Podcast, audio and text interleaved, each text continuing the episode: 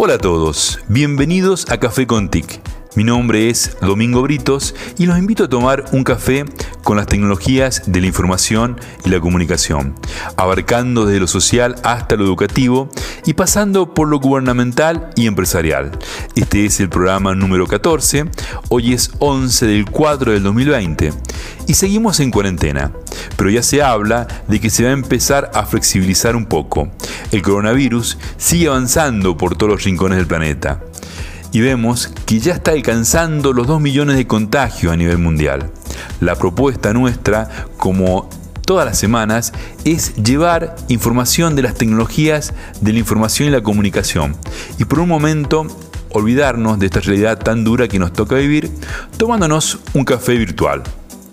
Hoy seguimos hablando de las TIC en la educación, pero para hablar de ello, hoy contamos con la presencia virtual de una referente muy importante de la educación actual.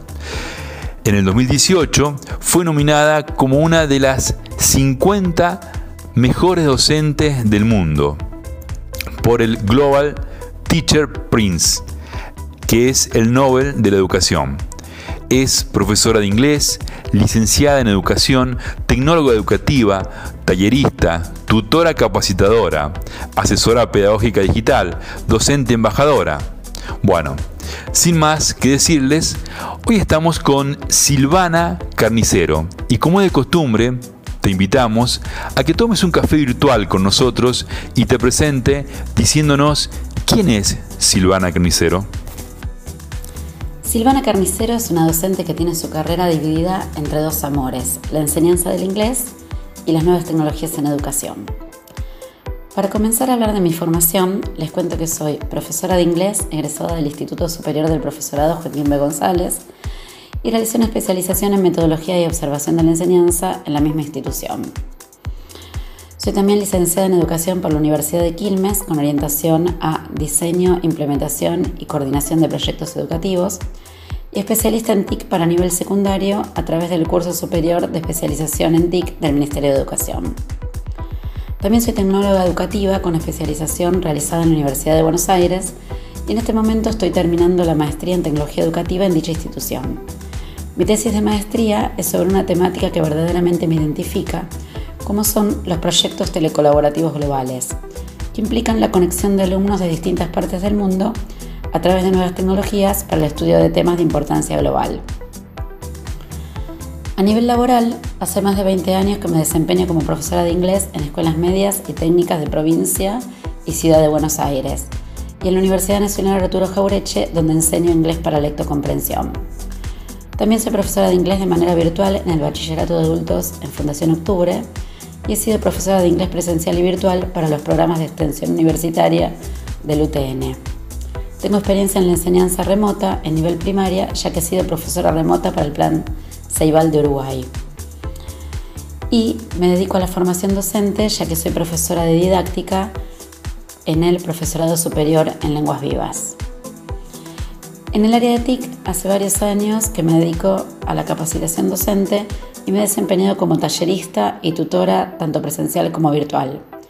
Capacité docentes en la inclusión de nuevas tecnologías en educación en el marco de programas del INFOD, el Instituto Nacional de Formación Docente, en programas de Microsoft en alianza con Fundación Evolución, y fui capacitadora del programa Primaria Digital, del programa Connecting Classrooms del British Council, y hasta el año pasado me desempeñé como tutora del programa Enfoco de INET, el Instituto Nacional de Educación Tecnológica, para el cual en su momento fui invitada por mi experiencia a ser la autora de uno de sus cursos sobre la temática que me caracteriza, que son las propuestas digitales de construcción colaborativa de conocimiento.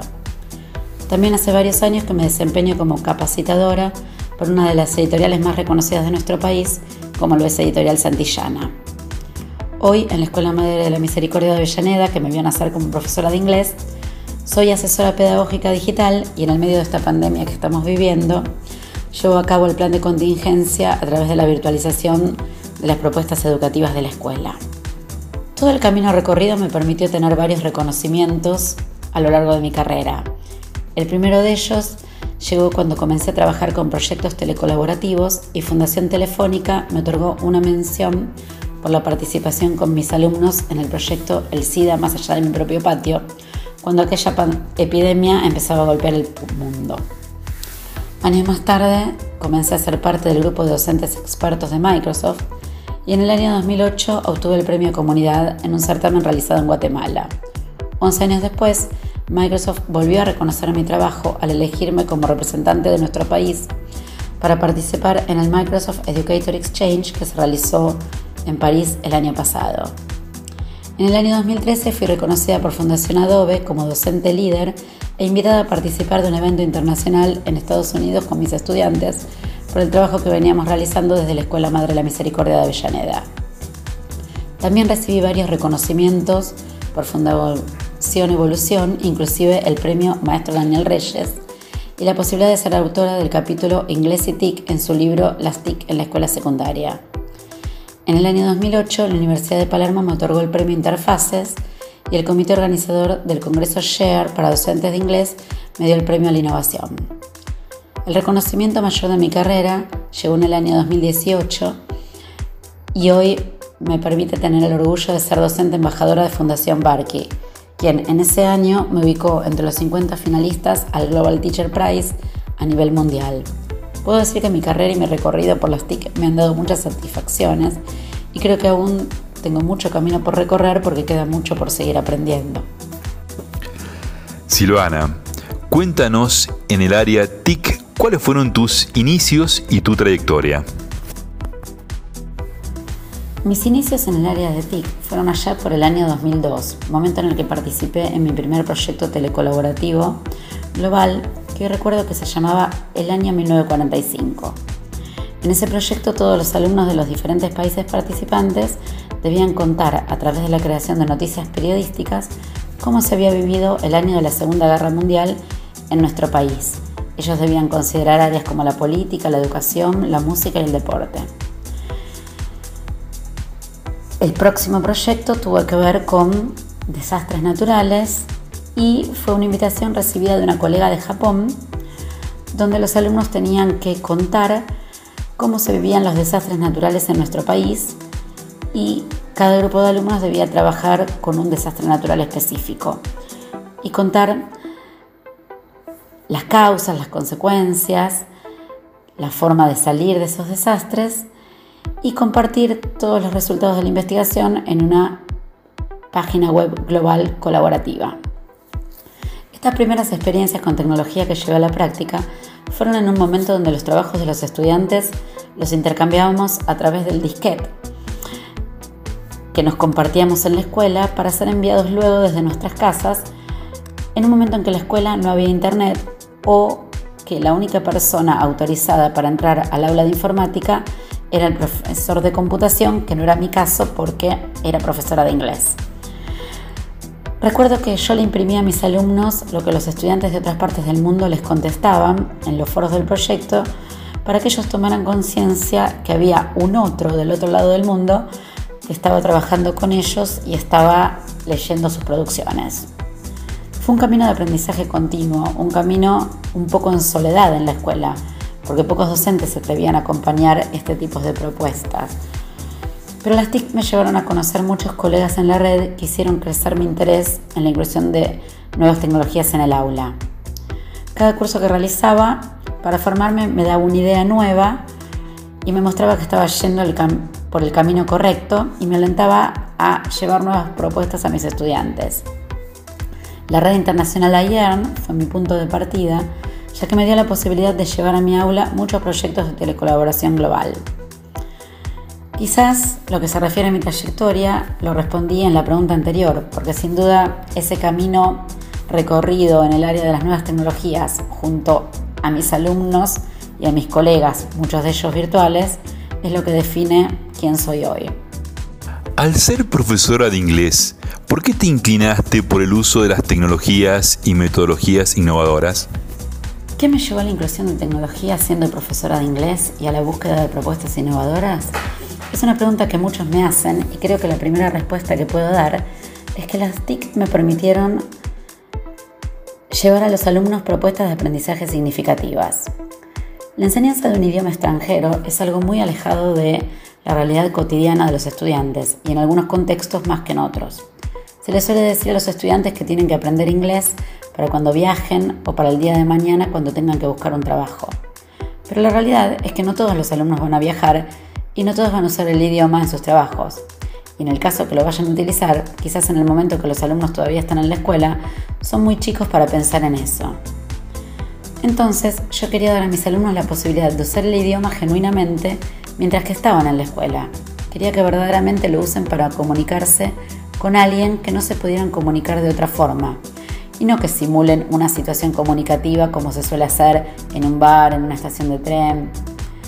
Al poder comunicarse con otros sobre temas de su interés, verían la importancia de aprender una lengua extranjera y los proyectos telecolaborativos me daban esa posibilidad. A través de la participación en estas experiencias, los alumnos desarrollaban habilidades de lectocomprensión, escucha y oralidad que son indispensables para el aprendizaje del idioma inglés. Oralidad también porque la comunicación mediada por tecnología no necesita ser solamente escrita. También estas experiencias permiten que los alumnos desarrollen la competencia intercultural, porque no es lo mismo aprender de lo que ocurre en otros lugares a través de un libro, ya que todos los libros de idioma incluyen una sesión dedicada a la cultura de países angloparlantes, que hacerlo a través de las personas que viven en esa propia cultura. Más allá de las competencias lingüísticas que obviamente los alumnos desarrollan al participar de estos proyectos, estos proyectos fomentan las habilidades del siglo XXI, que hoy no debieran estar afuera de ninguna propuesta educativa, como lo son el desarrollo de la creatividad, el pensamiento crítico, la colaboración, la comunicación y la ciudadanía digital, que hoy se vuelve indispensable en el mundo en que vivimos, porque si bien los chicos y jóvenes pasan muchas horas frente a dispositivos, principalmente frente a dispositivos móviles como los celulares, tienen mucho que aprender todavía sobre el uso de las nuevas tecnologías. Silvana, según tu visión, cuéntanos las falencias y las virtudes en los métodos de enseñanza de los docentes y cómo son los métodos de enseñanza que aplicas y por qué. La principal falencia que veo en algunos métodos de enseñanza que usan los docentes en las escuelas tiene que ver con no reconocer que el alumno cambió y que la realidad en la que están inmersos los estudiantes hoy también cambió. No tiene más sentido considerar que la única forma que tiene el alumno para aprender es tener un docente enfrente para acceder al contenido, porque ese contenido hoy está en todos lados y lo tienen un clic de distancia. Entonces es importante reconocer el cambio de rol docente en las propuestas que yo llevo a la práctica, el docente tiene un rol de facilitador del aprendizaje. Las nuevas tecnologías facilitan los medios de comunicación entre docentes y alumnos y vuelven la relación más horizontal, haciendo que el alumno vea al docente como la mano que lo ayuda y no como algo inaccesible. El docente hoy es el encargado de organizar la secuencia didáctica que va a facilitar que los alumnos procesen toda la información que reciben. No podemos decir que los docentes sean los únicos responsables de la falta de actualización de las propuestas educativas, ya que las pedagogías más innovadoras requieren de flexibilización de muchos aspectos de la educación y no todas las instituciones lo ven como viable aún. Por ejemplo, el trabajo interdisciplinario es algo que todavía cuesta y yo lo veo como esencial. Las escuelas deben funcionar como equipos y la organización tradicional de la misma es un impedimento que los docentes necesitan poner mucho de ellos para poder resolver. Por ejemplo, no hay en muchos casos ni tiempo ni espacios comunes para trabajar colaborativamente entre docentes de distintas áreas y a veces ni siquiera para organizar propuestas comunes dentro de una misma área, ya que en algunas escuelas ni siquiera hay departamentos con espacios de encuentro, de reuniones. En ese escenario, los que incluimos las nuevas tecnologías en nuestra vida profesional, contamos con algunos beneficios, ya que las diferentes plataformas y las redes se convierte en un espacio de encuentro, un espacio de encuentro entre docentes y un espacio de encuentro entre alumnos y docentes, y también entre docentes y alumnos que están fuera de nuestras propias instituciones. Por otro lado, es necesario ver qué cultura consumen los estudiantes y tenerla en cuenta para el desarrollo de las propuestas educativas. El alumno, en la metodología que utilizo, es el centro de la actividad. Él es quien investiga, él junto a su grupo es quien procesa la información y se encarga de crear productos digitales que son compartidos en la red para que otros puedan aprender a partir de ellos. Obviamente para estas elecciones trato de respetar los intereses de los alumnos y darles a ellos elegir. Es importante que los alumnos tengan voz en las propuestas educativas. Cuando el alumno siente que hay una audiencia real para lo que está creando y no solo la maestra que corrige o los propios compañeros de aula, el alumno se compromete con lo que hace de otra manera. Y las nuevas tecnologías dan la posibilidad que los estudiantes construyan conocimiento para otros. Necesitamos metodologías que permitan derribar las paredes de las aulas y hasta de las escuelas, para que los estudiantes se conecten con la comunidad en un ida y vuelta y también con el mundo, entendiendo que acciones locales que pueden ser impulsadas desde las escuelas conllevan a cambios globales. Y como todos los programas, para finalizar la entrevista, te pedimos una reflexión de la situación actual. ¿Qué hay para mejorar o para cambiar en Argentina en cuanto a TIC se refiere, según tu visión? Si pienso en la situación actual, creo que estamos viviendo una situación terrible a nivel local y mundial. Y las TIC están jugando un rol muy importante para permitirnos seguir educando y seguir aprendiendo en este contexto. Muchos docentes que nunca se habían animado a incluir las nuevas tecnologías en sus prácticas áulicas, hoy están dando clases de manera remota y están utilizando aplicaciones y plataformas para llegar a sus alumnos y acercarles el conocimiento. Pude observar desde la experiencia personal con lo que está ocurriendo en mi escuela, y sé que lo mismo se está repitiendo en la mayoría de los lugares, la buena predisposición docente para apropiarse de las nuevas tecnologías con el fin de seguir garantizando la enseñanza y también observé la disponibilidad de los alumnos a aprender. Por eso necesitamos apostar a un cambio de paradigma en el cual el alumno se convierta en el centro. Ahora que estamos trabajando con nuevas herramientas, es necesario no repetir viejos modelos. Tenemos que evitar transferir prácticas tradicionales a un nuevo escenario que es la virtualidad. Y para eso es importante que fomentemos desde este momento y cuando todo esto termine, por un lado, el desarrollo profesional docente en nuevas tecnologías y en metodologías innovadoras. Y también es pertinente pensar en políticas que garanticen el acceso, ya que hoy en los lugares con población más vulnerable se está poniendo en evidencia la dificultad de realizar la continuidad pedagógica por un lado por falta de dispositivos y por el otro por falta de conexión a Internet. Es importante reforzar la importancia del trabajo en red entre docentes a nivel local, regional y global para aprender de nuestros pares y permitirnos co-crear propuestas de aprendizaje significativas para llevar a nuestras escuelas. Muchísimas gracias Silvana por tomar un café virtual con nosotros. Estamos muy contentos porque ya hemos superado las 4.000 visitas de nuestro sitio web y tenemos más de 4.000 reproducciones, sumando todos los canales de podcast que tuvimos el último fin de semana. Estamos muy contentos porque estamos llegando a Uruguay, México, España y Estados Unidos.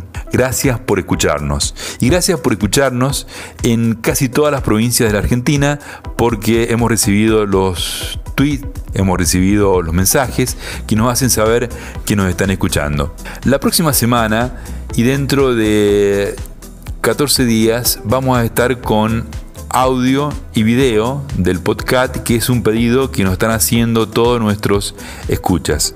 Estamos en varias plataformas como Anchor, Radio Public, Overcast, Apple Podcast, Spotify, YouTube YouTube Music. El podcast está disponible en el sitio web cafecontic.com.ar.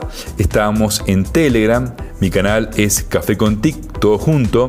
Facebook e Instagram tenemos una página que es Café con Tic. Mi Twitter, por si me quieren escribir, es arroba Domingo Britos. Mi Telegram también lleva el mismo nombre. La próxima semana seguiremos hablando de TIC en todo su esplendor. Que tengan un excelente día, felices Pascuas. Muchísimas gracias por escucharnos. Hasta la próxima semana.